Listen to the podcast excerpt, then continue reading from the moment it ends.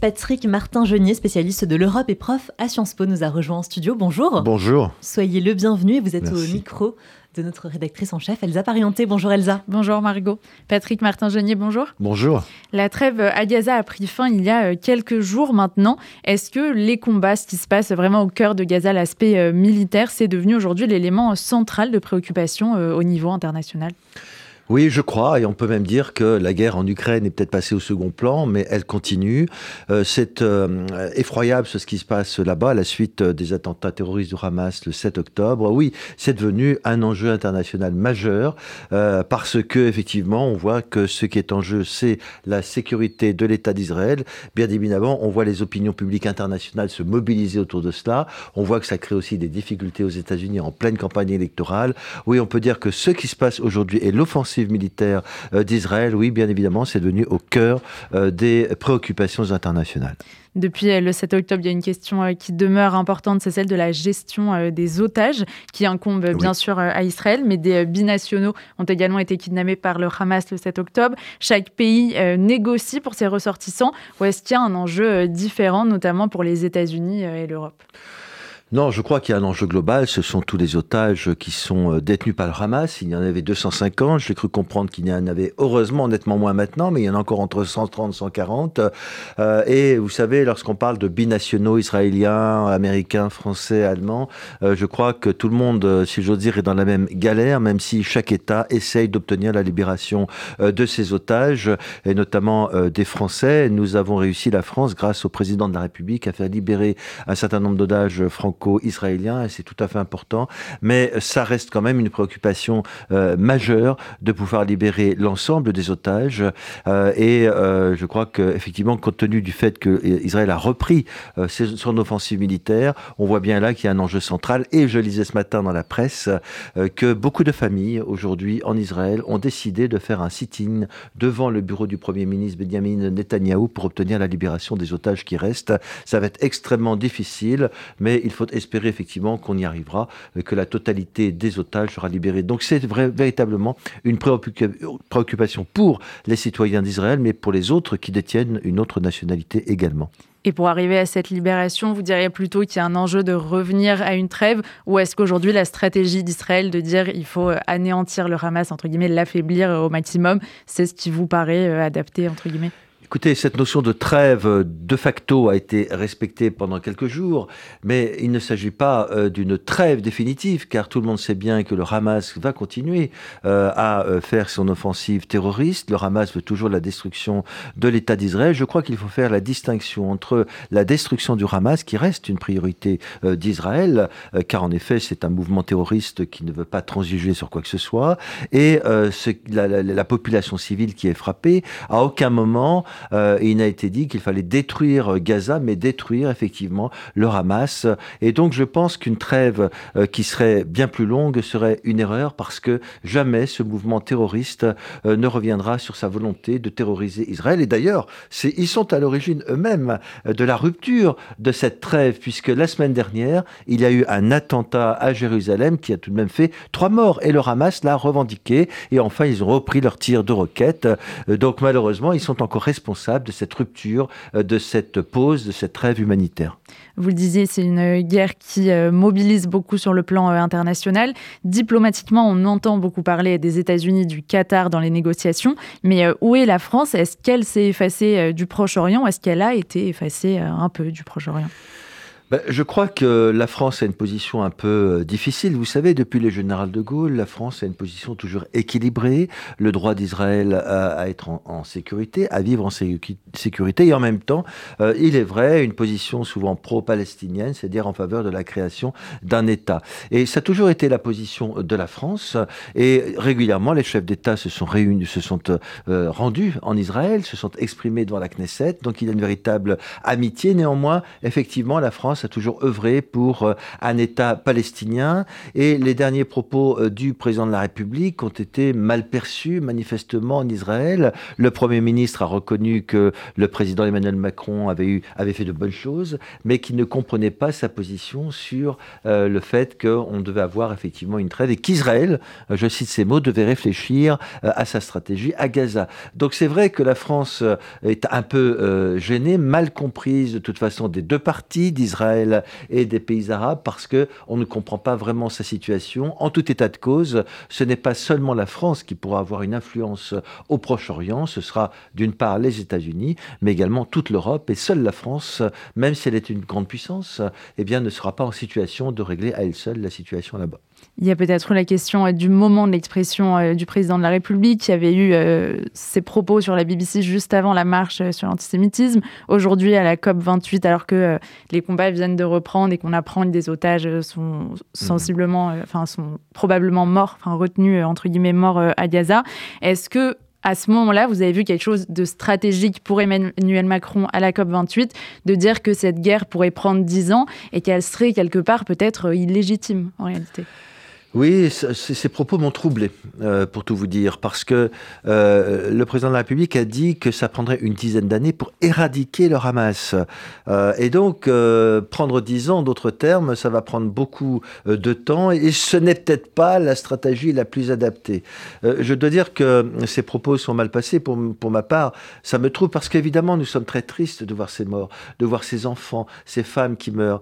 Mais l'objectif de destruction du Hamas doit demeurer en ce sens que c'est une organisation terroriste euh, qui est soutenue par euh, des pays dangereux pour cette région, notamment l'Iran, et je ne parle même pas du Hezbollah au sud Liban.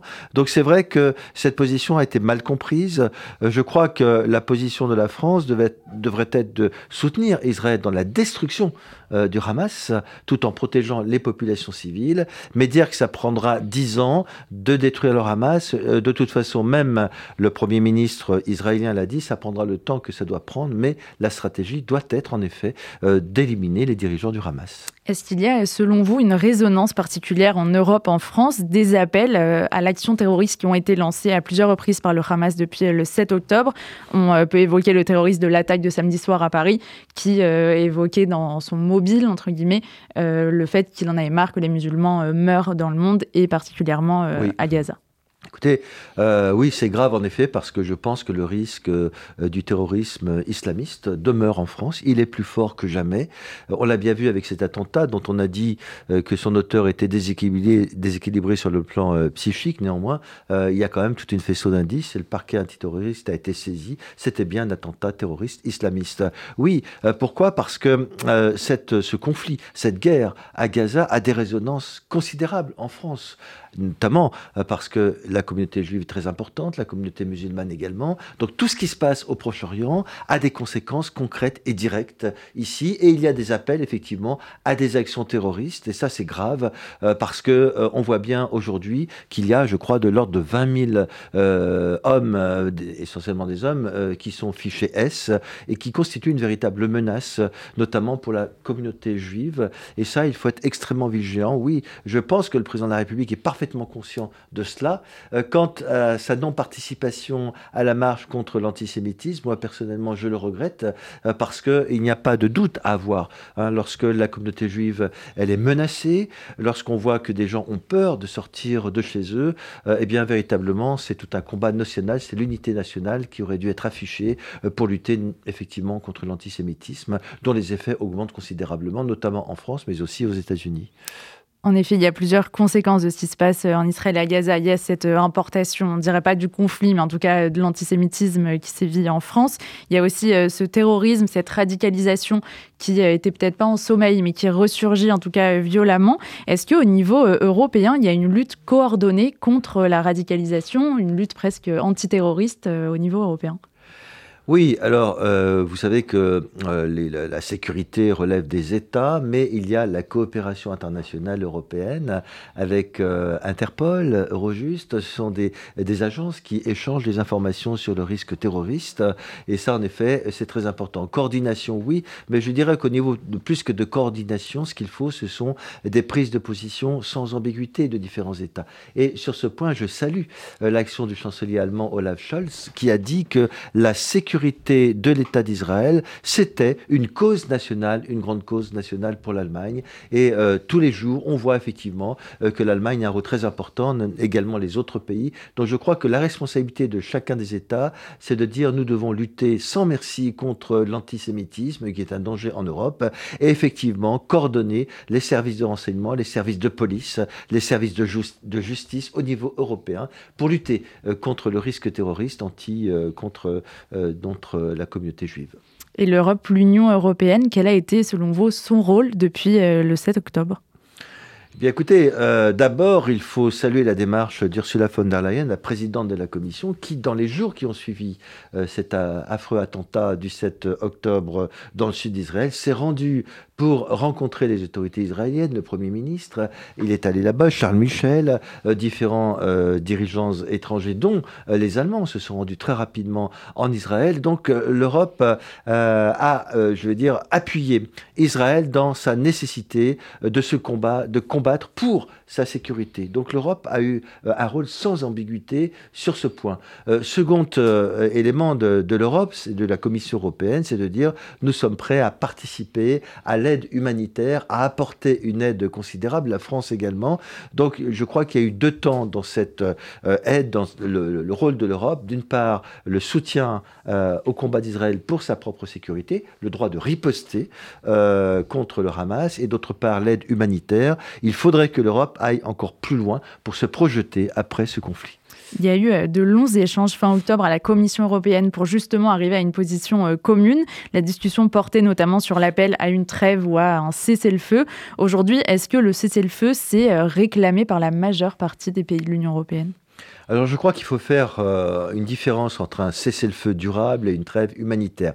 De fait, il y a des différences juridiques, mais en réalité, si vous décidez d'une trêve humanitaire, ça passe nécessairement par une sorte de cessez-le-feu provisoire, on l'a bien vu, hein, puisqu'Israël a cessé de bombarder Gaza lorsque a été procédé à des échanges euh, d'otages.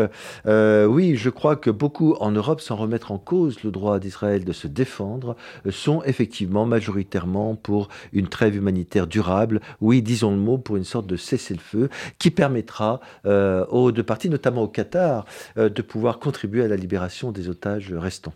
Il y a une question qui se pose depuis plusieurs années, plusieurs décennies presque, c'est celle du financement euh, du Hamas. L'Union européenne a décidé de durcir sa politique pour éviter que les fonds alloués à Gaza ne soient détournés par le Hamas. C'est quelque chose qui a été fait là dans les dernières semaines? Alors, euh, c'est vrai qu'il y a eu des débats. Rappelez-vous, il y a eu une polémique au sein de la commission parce qu'un commissaire, je crois que c'était le commissaire hongrois, avait décidé de couper toutes les aides à l'autorité palestinienne. Il est évident, selon moi, que depuis des années, nous n'avons pas été assez regardants au niveau de l'Union européenne sur les fonds distribués à l'autorité palestinienne. Il faut savoir une chose, c'est que l'Union européenne, c'est le principal pourvoyeur de fonds à l'autorité palestinienne. Et ça, c'est important, même, alors même que nous n'avons pas eu de rôle politique particulier.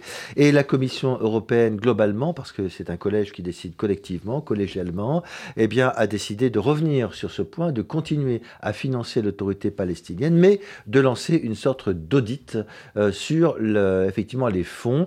Et dans un troisième temps, j'ai cru comprendre que euh, la Commission européenne considérait qu'il n'y avait pas de preuve de détournement d'argent de l'autorité palestinienne vers le Hamas. Pour ma part, j'ai des doutes parce que ça fait des années effectivement que c'est comme ça, ça fait des années que euh, de l'argent est détourné et on sait très bien, hélas, que l'autorité palestinienne est une autorité euh, très opaque, non démocratique, et où manifestement il y a eu, oui, des détournements d'argent.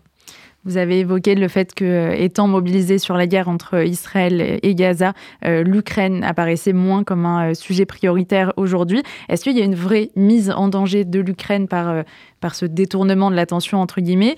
Est-ce que aussi, de l'autre côté, le soutien affiché de Vladimir Poutine au Hamas, la libération d'un otage russe spécifiquement pour remercier Vladimir Poutine, ça vient fragiliser quelque chose de plus en Europe?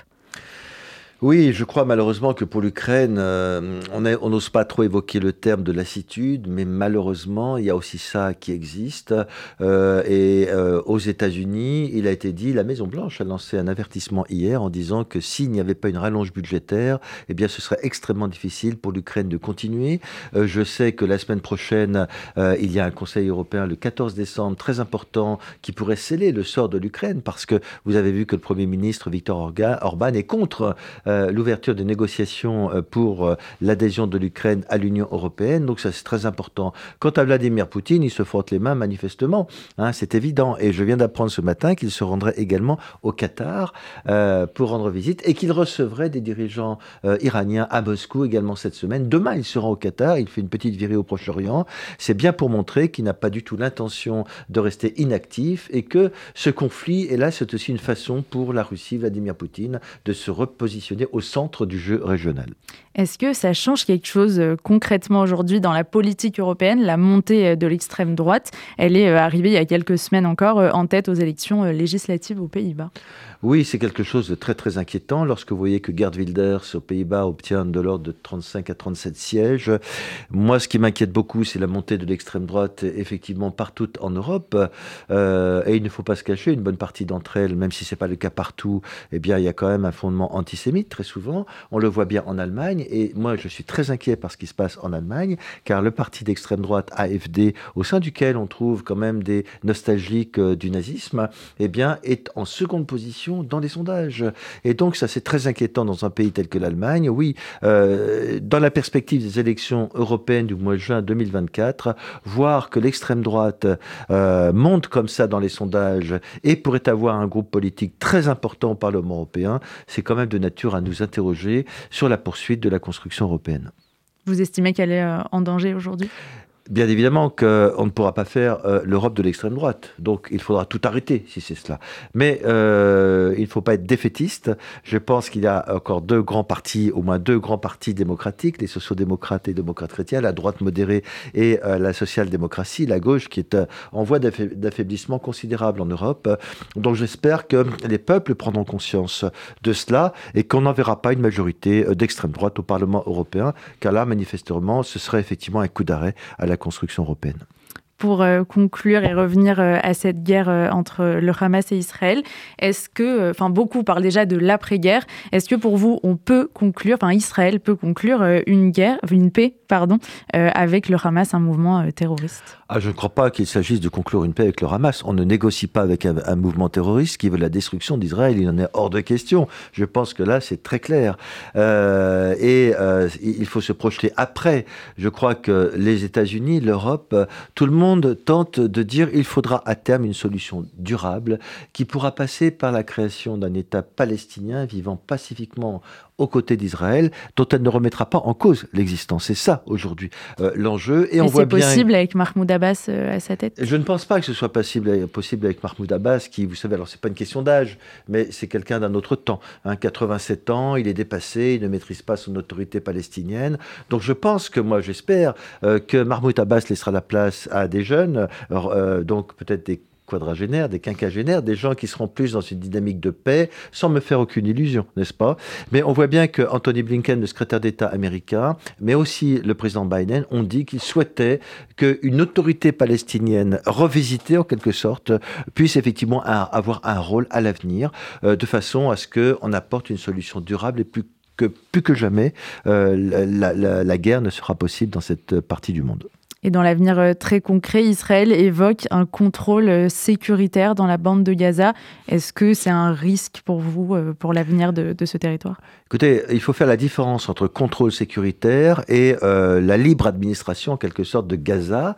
Je pense qu'en disant contrôle sécuritaire, ça veut dire qu'Israël assurera la sécurité de son propre État s'il y avait des menaces de la part encore de cette partie du territoire. L'objectif, c'est donc d'éliminer le Hamas et une fois que ce sera le cas, laisser la place à une nouvelle autorité palestinienne qui pourra gérer ce territoire, mais Israël devra en tout état de cause s'assurer que sa sécurité n'est plus en cause.